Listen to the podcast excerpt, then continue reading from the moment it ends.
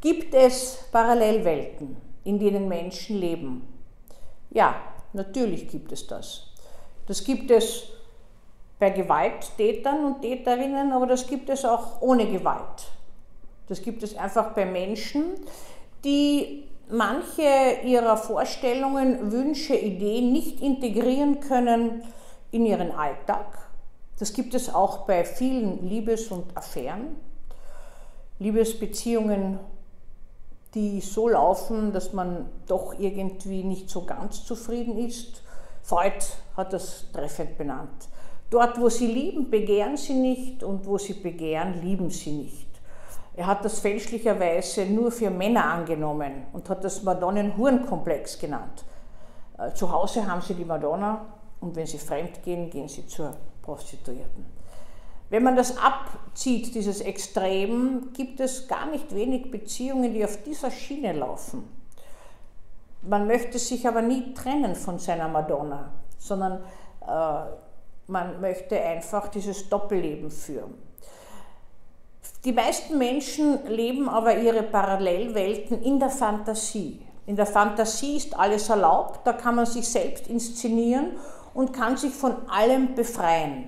Man kann also jemanden töten, man kann äh, alles in die Luft sprengen äh, und überlebt selbst und tut so, als ob nichts wäre.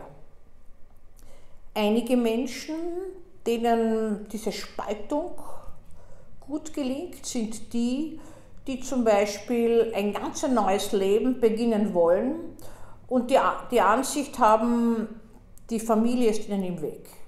Die Frau gehört weg, man hat vielleicht eh schon eine Affäre, die Kinder gehören weg, na wie kriegt man die los?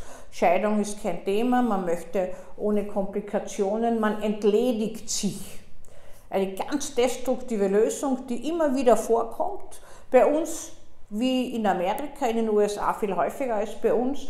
Und es ist immer wieder erstaunlich, für mich inzwischen nicht mehr, ich bin schon so lange in diesem Beruf tätig, dass man Menschen das nicht ansieht, wenn sie eine ganze Familie ausrotten. Es kann sein, dass ein Mann seine Frau tötet, unter irgendwelchen äh, Vorwänden sie wohin lockt, sie kaltblütig tötet, die Kinder tötet, alles gewissermaßen losgeworden ist, äh, zum Verhör zur Polizei kommt, gekonnt sich nicht verheddert in Widersprüche, sich befreit hat und völlig unauffällig daneben seinen Job macht und lebt. Diese Parallel- und Doppelwelt äh, ist äh, Gewalttätern, Serientätern gänzlich vertraut, beflügelt sie auch und äh, schafft ihrem Selbstwert ein gehöriges Gewicht, wozu sie imstande sind. Darüber hinaus muss man sagen, Menschen können sich sehr, sehr gut gewöhnen an außergewöhnliche Umstände und Zustände. Das heißt, die können sehr wohl äh, weiterleben, am Anfang vielleicht mit etwas Besorgnis und äh, Ängsten oder äh, Misstrauen, wo man nicht doch alles entdeckt, aber allmählich kann man sich auch daran gewöhnen, dass man jemanden getötet hat. Ich habe einmal einen Mann untersucht, der äh, aus einer lebenslangen Freiheitsstrafe äh, zu entlassen war. Und da war die Frage, äh, wie hoch ist die Wiederholungsgefahr? Eine ganz interessante Geschichte. Es hat äh, gewissermaßen einen, eine Auseinandersetzung harmloser Natur gegeben. Die ist entglitten, hat er zumindest gemeint, oder er wollte seine Frau loswerden, das weiß ich nicht. In jedem Fall hat er sie getötet. Das Ganze ist aber nicht aufgekommen. Er hat viele Verhöre über sich ergehen lassen, man hat ihm das nicht nachweisen können. Er hat 15 äh, Jahre äh, ein anderes Leben geführt, viele Beziehungen gehabt und hat nach 15 Jahren die zweite Frau getötet. Und äh, ist dann irgendwann in den Radar der Justiz gekommen, weil er nicht mehr ausgekonnt hat und man hat also bei DNA und so weiter festgestellt jetzt, dass er zwei Frauen getötet schon hat.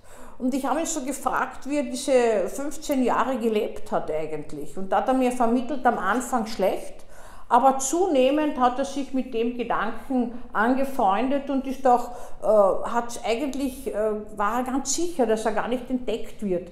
Das heißt, das Ganze ist in eine Schublade gekommen, es war Vergangenheit, es ist vorbei und Irgendwann hat es einfach dazugehört und er hat das gar nicht mehr so beachtet.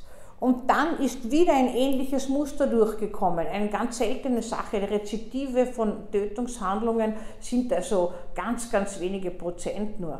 Aber es gibt es im Einzelfall.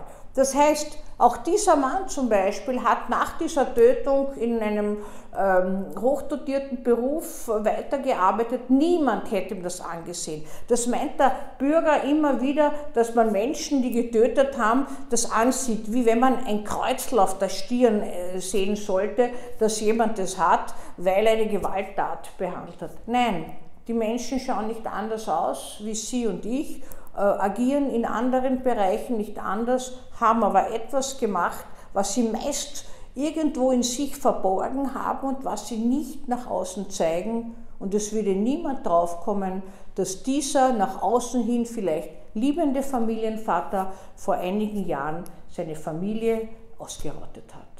So ist das Leben.